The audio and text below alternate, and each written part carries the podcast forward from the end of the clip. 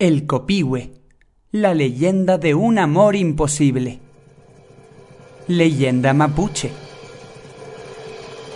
Hace muchos años, cuando en Chile la tierra de Arauco era habitada por pehuenches y mapuches, vivía una hermosa princesa mapuche llamada Hues y un vigoroso príncipe pehuenche cuyo nombre era Copí.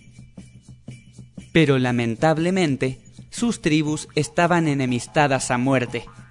El mayor de los problemas era que Copy y Wes se amaban profundamente y para verse solo podían encontrarse en lugares secretos de la selva.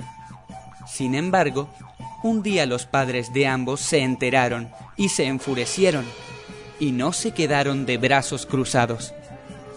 Copiñel, el jefe de los pehuenches y padre de Copí, y Nahuel, jefe mapuche y padre de Wes, se fueron cada uno por su lado hasta la laguna donde ambos enamorados se encontraban. El padre de Wes, cuando vio a su hija abrazándose con el pehuenche dentro del agua, arrojó su lanza contra Copí y le atravesó el corazón. Tras esto, el príncipe pehuenche se hundió en las aguas de la laguna.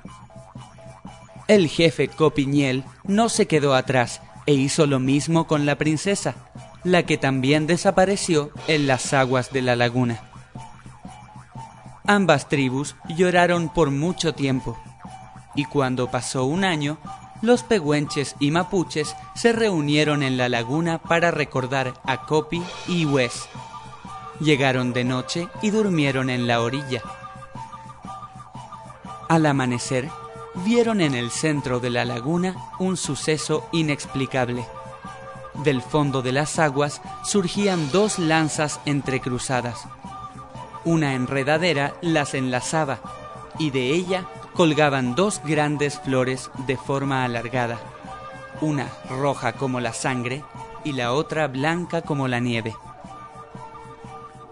Así, las tribus enemistadas comprendieron lo que sucedía, se reconciliaron y decidieron llamar a la flor Copihue, la unión de Copi y de Wes.